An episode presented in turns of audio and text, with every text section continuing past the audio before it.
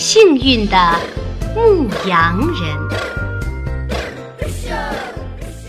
从前有一个牧羊人，他在牧羊时，一只淘气的小羊羔离群乱跑，他跟着小羊羔追进了森林。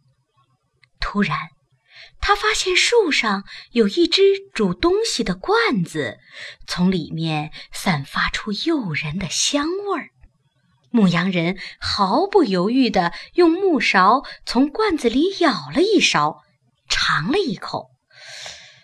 那东西似肉非肉，像布丁又不是布丁。他一生中还没吃过这么好吃的东西。忽然间，树丛里沙沙的响，牧羊人害怕了，赶紧藏在树枝上。他确信一定是强盗来了，但是来的却是一只普普通通的猫。这只猫朝罐子里看了一下，又朝上打量了一下树枝，说：“哦。”原来如此，我的牧羊人朋友，你偷吃我罐子里的东西了。牧羊人惊呆了，不知怎么回答才好。猫又笑着说：“下来吧，我有活儿给你干呢。如果你能在天黑前把整个林子砍光，我送给你一千两百块金币。”牧羊人就动手干活了。他砍了整整半天的树，但总觉得树还是原来那么多。等一等，牧羊人，我来帮你。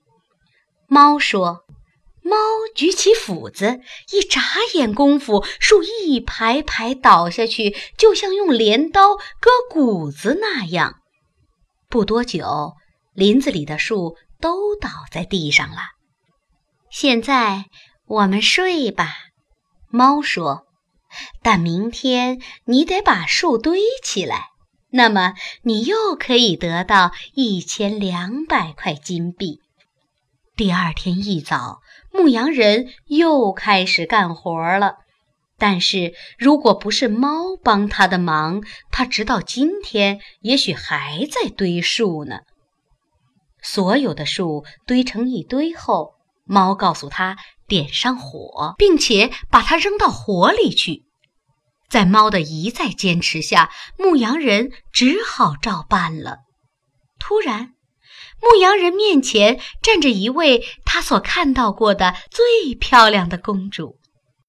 谢谢你给了我自由，她笑眯眯地说：“到我们城堡去，做我的丈夫吧。”为什么不去呢？牧羊人高兴地说：“他们马上动身了。路上，他们碰见了一位骑在马上的骑士。